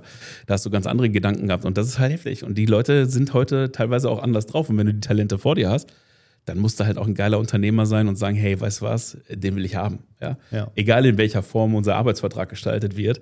Aber ich glaube, das ist eine spannende Geschichte und da kommen halt tolle Sachen raus. Also, ja, wie gesagt, ähm, da sind wir direkt beim Thema individuelle Förderung. Wenn ich jemand habt, äh, der ein Talent hat, ja, und äh, der sich glücklich schätzen kann, dass er dieses Talent auch entdeckt hat, dass er weiß, dass er das kann, dann ist es doch völlig Blödsinn, den in irgendwelchen anderen Themen dauernd da reinzudrücken. Sondern lass ihn doch das gut machen, also das machen, was er gut kann. Ja. Ich habe mit äh, drei Jahren angefangen, äh, Theater zu spielen. So, das heißt, die Bühne war schon immer so ein Thema für mich. Habe dann danach noch zehn Jahre lang äh, äh, Theater- und Zirkuspädagogik und solche Sachen gemacht in meiner Jugendzeit. Ach was. Ja, ähm, dementsprechend fühle ich mich super wohl auf der Bühne. So, aber äh, ich habe es halt nicht verstanden. Warum muss ich jetzt irgendwie solche Sachen wie, wie äh, Parabel rechnen oder, oder irgendwelche Matheaufgaben oder sonst irgendwie? so? Das war für mich halt immer so, hä, warum? Das macht keinen Spaß. So, wenn es keinen Spaß macht, schlechte Note. Tschüss. So. Und dann stehst du am Ende mit deinem Abschluss da, da steht dann halt drin, du bist in dem schlecht, du bist in dem schlecht, du bist in dem schlecht und du bist in dem schlecht. Da steht aber nicht drin, das kann er aber besonders gut und das kann er richtig doll. Und da kommen wir wieder zu der Spezialisierung. Das ist so ein Thema, das hör, hörst du, hast du ja auch öfters mal auf deinen Vorträgen. Es kommt immer wieder. Äh, Ich glaube, das verstehen die Leute auch so ein bisschen falsch. Es geht nicht da darum, dass du deinen kompletten Laden hernimmst und sagst so, okay, ey, ich mache jetzt nur noch blond, ich mache jetzt nur noch Balayage, sondern angenommen, du hast fünf Mitarbeiter. Der eine Mitarbeiter ist super gut im Hochstecken, der andere ist super gut im, im, im Kurzhaarschnitt und der andere ist ein super toller Kolorist. Dann lass die sich spezialisieren in deinem Laden. Ja, auf jeden Einzelnen. Dann ruft die Kundin an und sagt, hey, ich hätte gerne eine Hochzeitsfrisur. Ja, dann schickst du die natürlich zu der Person, die das gut kann. So, und diese Förderung, die würde ich mir halt wirklich in allen Bereichen, was die Ausbildung angeht, auch wünschen. Ja. Wäre großartig, wenn einfach einer sagt, okay, hey, ähm, ich muss mal überlegen, ne? ich habe Nageldesign gelernt, wir hatten Dekolleté-Massage, Gesichtsmaske, Dekolleté-Massage war noch ganz cool. Aber ähm, was, ich, was, was ich alles für ein Blödsinn gelernt habe in meiner Ausbildung, was ich heute nie wieder brauche, ne? warum soll ich jetzt Was schwimmen? macht dein Prüfungsstück? Ähm, ich hatte damals meine damalige äh, ähm, Freundin mit dabei und wir haben dann das Thema einfach Romeo und Julia gemacht. Ich bin dann ins äh, Theater nach Heidenheim gefahren Cool. und habe dort äh, Kostüme sowohl für mich als auch für sie ausgeliehen und das war dann so am Ende das Thema. Musste dann tatsächlich aber die Prüfung nochmal wiederholen, weil ich das Berichtsheft vergessen hatte. So, und da sind wir wieder beim Thema. Ne? Mir, Wollt ihr mich eigentlich veräppeln? Das kann ja wohl nicht wahr sein. Das ist doch mega geil, oder? Ja. Du hast hinter deinen Salon und äh, ja, also wir können Ihnen leider die, den Gesellenbrief nicht ausstellen, weil Sie dann das Prüfungsheft nicht dabei. Sind zwar guter Friseur, also Prüfungsstück war eine Eins, aber Ja. auch den Aufwand da, so Kostüme äh, super, aber hey, Ja, das ist jetzt vielleicht ein bisschen radikal, was ich gleich sage, aber ich glaube ganz ehrlich, wir sollten die komplette Ausbildung völlig zerhacken. ja. So. Und wenn ich sage, ich will jetzt einen Barbershop aufmachen, ja, hatte ich gestern erst auf dem, äh, Seminar wieder das Thema. Herrenfriseur. Gab's früher mal. Ja, genau. Kam ein Kollege aus, aus Syrien, der ist geflüchtet aus Syrien, ist in die Ukraine, hat da zwei Shops aufgemacht, musste jetzt wieder flüchten und ist jetzt in Deutschland gelandet und der Deutsche sagt, sagt so, ja, äh, wo hast du dein Zertifikat, wo hast du deinen Anwalt? Nee, geht nicht. Und warum nicht sagen, okay, du gehst jetzt ein halbes Jahr auf die Schule, machst du nur in deinem Fach, weil du willst ja offensichtlich auch nur einen Herrenshop aufmachen oder einen Barbershop. Also legst du in dem Bereich deine Prüfung ab, aber musst nicht die komplette Friseurslehre durchsammeln. Und da glaube ich einfach, wenn man dann sagen könnte, wenn man das ja machen will, kann man das ja immer noch. Also wenn du sagst, ich will klassisch Friseur lernen, ja, dann machst du halt Modul 1, 2, 3, 4, 5. Aber da gibt es ja noch Leute, die haben Religionsunterricht Ja. ne? und kein Englischunterricht. Und boah, da jetzt so langsam wird es ein bisschen kritisch. So, äh, wenn man sich halt überlegt, wir sind noch auf Schulsystemen, die sind halt teilweise bis zu 40 Jahre veraltet. Und äh, dann wundert man sich, warum in der Zukunft nichts funktioniert. Hm. Ja, genau, aber ich glaube, das ist äh, auch wiederum, ja, bin ich vollkommen bei dir. Also, wie gesagt, da gibt es mehrere Möglichkeiten. Ne? Das ist halt, wie gesagt, auch ja, da gibt es im Ausland mittlerweile relativ viele gute Beispiele, Ja. an denen man sich einfach orientieren könnte. Da muss man auch keine Experimente machen. Da macht man einfach drei, vier, fünf, sechs Sachen. Ich glaube, der Noah Wild war letzte Woche auch bei einem Kollegen zu, äh, zu Gast im Podcast, der meinte auch, hey, wir betreiben in den USA für Paul Mitchell solche, also wir, ich weiß gar nicht, was er für eine Zahl gesagt hat. Ich glaube, 160.000 Absolventen jedes Jahr. Ja, lass die doch mal eine hier aufmachen in Deutschland. Ja, Also als natürlich. Prototyp. Weißt du, einfach mal lernen am echten Modell. Ähm, Finde ich super. Ähm, und ähm, Ich bin da komplett bei dir. Vor allem, wie gesagt, was ist der Hintergrund? Also früher war das halt anders. Da habe ich halt versucht, natürlich äh, wahrscheinlich für Filialisten halt die richtigen Leute ranzuholen. Ja. Ja, also wie beim Daimler auch. Dann sind die Leute in die Schule gegangen, damit man halt hinter irgendwie einen Sinnelfinger am Band arbeiten konnte. Ja, aber es ist nicht die Zukunft. Ja, das wird alles anders sein und äh, dementsprechend müssen wir jetzt irgendwie mal Entscheidungen treffen, da auch andere Wege zu gehen. Und es gibt ja zum Glück auch Kollegen, die sagen, hey, ich mach mal auf. Ne? Wir arbeiten an anderen Dingen. Wir, meine Mitarbeiter kriegen Softskill-Training, meine Mitarbeiter kriegen, äh, dürfen sich spezialisieren, meine Mitarbeiter äh, kriegen ein vernünftiges, ähm, kriegen vernünftige Zielvereinbarungen. Wir machen Performance-Management, wir machen Personalentwicklung, äh, wir machen tägliche Kommunikation. Also, ne? Ja, das ist schon, also wie gesagt, ich habe ähm, ein Beispiel, mich mit einem jungen Mädel unterhalten, Mitte 20, äh, hat ein Kind, ein Kleinkind, äh, Traumberuf war schon immer Friseur, kann aber die Lehre gar nicht anfangen. Weil wie soll ich denn mit einem kleinen Kind jetzt nochmal für, für äh, so einen 100-Euro-Lohn da irgendwie eine drei Jahre Ausbildung starten? Das funktioniert nicht. Und dann sage ich, okay, eigentlich willst du ja eigentlich nur im Damenfach arbeiten. So, am liebsten würde sie am liebsten auch nur irgendwie Styling und solche Geschichten machen. Ja, aber wie gesagt, sie kann jetzt nicht irgendwie drei Jahre auf die Schule gehen und dann das Kind zu Hause sitzen zu lassen. Mal da davon abgesehen, was am Ende des Tages dann auch bei rauskommt. Ne? Also von dem Lehrlingsgehalt äh, kannst du ja nicht wirklich leben, sagen wir es mal so. Ja gut, Wenn du steigt ja regelmäßig, aber es reicht trotzdem nicht, ja. ja, das ist übrigens witzig. Wenn ich überlege, äh, wir diskutieren jetzt über die nächste Mindestlohngrenze, das ist das, was ich an einem Tag verdient habe. Ja, Ne? genau. Ne? Das ist schon, äh, schon verrückt. Aber da denke ich mal einfach, da muss man dann halt vielleicht auch mal einfach unsere äh, ja, Kultusminister einfach mal an den Ohren ziehen und einfach mal sagen, nee, wir quatschen jetzt nicht mehr drüber, sondern das muss jetzt passieren. Aber wie gesagt, es ist kein kollektiver Gedanke da in unserer Branche. Wenn jetzt einfach sagen, okay, äh, wir treffen uns am 3.1. alle in Berlin vorm Bundestag, alle Friseure. Und oder wir streiken jetzt einfach mal eine Woche lang, kriegt keiner in Deutschland einen Haarschnitt oder sowas. Ne? Das, das funktioniert natürlich nicht. So, aber das, würde wäre das sehr, Thema dann sehr, sehr lustig. bringen. Das wäre sehr, sehr lustig anzusehen. Ja, vor allem, äh, wie viele Leute dann nicht mitmachen. Ja. Ähm, nee, aber ich, ähm, ich möchte trotzdem noch mal ganz kurz äh, de- deinen Punkt aufnehmen mit der individuellen Förderung. Ja. Weil es ist ja meine unternehmerische Entscheidung, ob ich äh, jetzt quasi mich darüber beklage, dass die Situation in unserem Markt ist, wie sie ist, oder ob ich bewusst andere Entscheidungen treffe, um dann halt ja davon auch zu profitieren, wie die Situation tatsächlich im Moment ist. Weil es gibt ja noch ein paar tausend Azubis. Ja. Und wenn ich halt in meinem super Salon, der super positioniert ist und der super organisiert ist und wo die Leute sich richtig toll entwickeln können, zwei neue Azubis brauche, dann brauche ich hier nicht 6000. Ich brauche nur zwei von denen. Ja, und dann werde ich wahrscheinlich Wege und Mittel finden, diese zu kriegen. Und ich glaube, da möchte ich eben auch einfach Mut machen. Ähm, es geht nicht darum, einfach sich im Kollektiv irgendwie äh, gegenseitig zu bemitleiden, sondern es geht tatsächlich darum, ganz genau zu verstehen, was ich da mache, was ich anbiete, welche, was ist mein moralischer Kompass, meine Wertebasis, wofür stehe ich mit meinem Namen, wofür stehe ich mit meinem Laden und dann halt tatsächlich auch die richtigen strategischen äh, Entscheidungen zu treffen und dann auch umzusetzen, um am Ende des Tages dann erfolgreich zu sein. Ne? Weil das ist tatsächlich so. Ich glaube, Winston Churchill hat mal gesagt, gewinnen heißt nicht äh, der Beste zu sein oder so, sondern gewinnen heißt einfach nur einmal einen Tag länger aufmachen als dein Nachbar. ja. Ja. Und ich glaube, das ist äh, tatsächlich auch so. Und äh, ich glaube, dass in so einer Zeit auch eine richtig schöne ähm, Weiterentwicklung stattfinden kann, indem ich halt sage, guck mal hier, so funktioniert's und daran können sich auch wieder andere orientieren, andere messen, ja, die Positionen im Markt werden neu verteilt und ich glaube, das kann auch richtig erfrischend sein und dann werden auch andere Menschen wieder auf die Idee kommen und sagen, hoppla, hoppla, ja, was der Kollege da gemacht hat, das ist ja richtig geil. Was ist, hast du gemacht mit Haare schneiden? Ja, unter anderem habe ich auch Haare geschnitten. Ja. Oh, cool, das will ich auch. Ne? Und schon inspirierst du wieder andere Leute in die Branche reinzukommen. Und ja, ich erinnere mich, wo du gerade darüber gesprochen hast, über deine Kollegin mit dem kleinen Kind. Also wir hatten früher bei Tony und Guy ganz viele Koloristen, die waren gar keine Friseure, aber die konnten halt richtig gut mit Haarfarbe Ja, umgehen. Ja? Großartig. So, super Job, die haben super viel Geld verdient. Und äh, auch das, äh, naja, Wichse. Es ist traurig. Äh, Es ist traurig, aber wer möchte, findet sicherlich auch Wege und Lösungen. Und ich glaube, Definitiv. Unternehmen, hast du vorhin schon gesagt, Unternehmer kommen von Unternehmen ne, und während andere stillstehen, gibt es halt ein paar, die machen was. Klar, definitiv. Aber wie gesagt, das, man muss halt einfach mal machen. Und wo ich halt wirklich einen großen Faktor, und da appelliere ich auch bei jedem Seminar, bei jedem Speaker-Event oder sonst irgendwo, wo ich medial auftauche, sage ich immer, Leute, ihr müsst mehr miteinander kommunizieren. genau. Und das ist einfach äh, äh, das Aller, Allerwichtigste, dass wir diese Scheuklappen endlich mal runterreißen und miteinander reden. Ne? Und nicht irgendwie mit den Fingern permanent auf irgendwelche anderen Leute sagen und so, ja, aber die sind ja eigentlich da dafür verantwortlich. Nee, die Friseurbranche steht da, wo sie steht, weil jeder Einzelne so handelt, wie er handelt. Ne? Ja. Also ist jetzt irgendwie einfach nur zu sagen, ja, nee, der Zentralverband ist schuld, die Innung ist schuld, die Handwerkskammer ist schuld, das ist Blödsinn. Nee, das ist Quatsch. Äh, es geht immer darum, was mache ich, ne? Meine alte Ja. Drei-Finger-Regel. Wenn ich mit dem Finger auf ein Problem zeige, zeigt Genau. nur noch drei auf mich. Also ich bin zuständig. Ich kann dann mein Handeln ändern, jeden Tag, ne? Aufs Neue. Zweimal am Tag, wenn ich will. Und äh, das muss ich halt einfach dann tun, ne? Ja, definitiv. Mein Lieber, das ist echt ein ganz gutes, äh, ganz guter Podcast heute schon geworden mit dir. Also vielen Dank für deinen ganzen, ganzen, ganzen tollen Input in den Dialog mit dir, ähm, den ich sehr schätze. Und ich möchte natürlich noch ein paar Fragen stellen, die ich vorbereitet habe.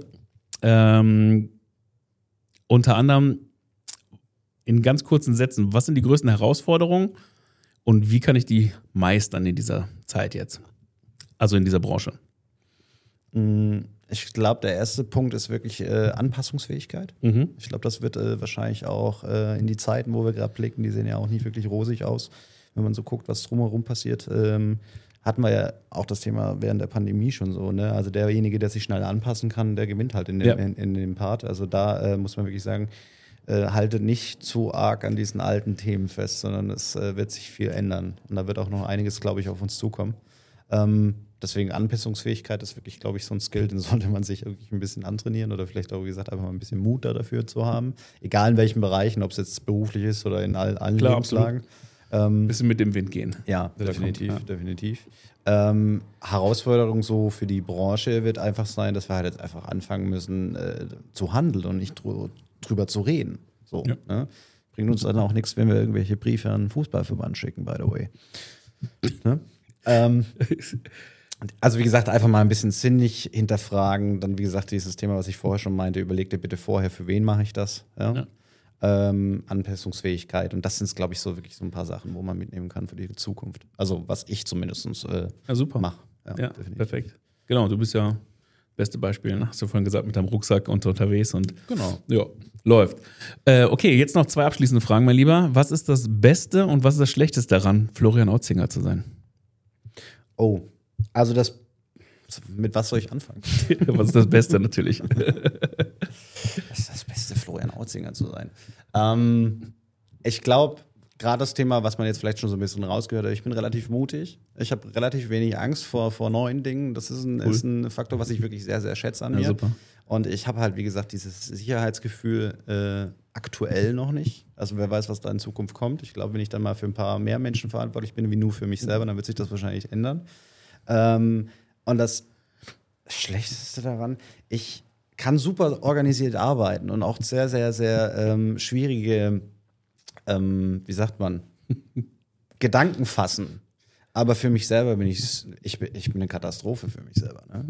Also mich selbst zu organisieren, das ist halt immer so ein Thema. Das fängt dann schon an so, ähm, okay, du weißt, du musst da und da hinfahren, ähm, müsstest eigentlich noch Wäsche machen und dies und das. Ja, das passiert bei mir dann halt irgendwie so vier Stunden vorher und dann kommt äh, ja, der nasse Pulli in den Koffer rein und wird dann im Hotelzimmer wieder aufgepackt. Also das, das muss ich sagen, da äh, muss ich mich selber immer vorm Spiegel manchmal sagen, so mein Gott, ey, was ist los mit dir? Wenn du das für jemand anders machst, dann ist das meistens immer top professionell, aber für mich selber ist es dann immer so ein bisschen, oh ja, ist, oh, ist nicht so schlimm.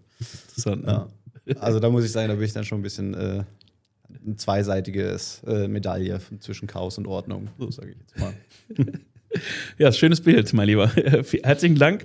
Äh, herzlichen Dank, dass du heute hingekommen bist zum abgeschnittenen Podcast hier in unser Studio. Und ähm, meine lieben Leute, an dieser Stelle nochmal ein kleiner Appell, wenn ihr noch ein bisschen mehr wissen wollt vom Florian oder noch die eine oder andere Frage im Nachgang habt oder den einen oder anderen Kommentar lasst, den gerne da. Äh, abonniert gerne diesen Kanal, teilt den gerne mit euren Freunden und Kollegen, für die das irgendwie Mehrwert bringen sein könnte. Und ähm, ja, dann bedanke ich mich an dieser Stelle ganz herzlich für deinen Besuch hier und liebe Leute, einschalten beim nächsten Mal, wenn es wieder heißt, abgeschnitten, der Unternehmer-Podcast. Bis dahin alles Gute und bis bald. Bleibt erfolgreich.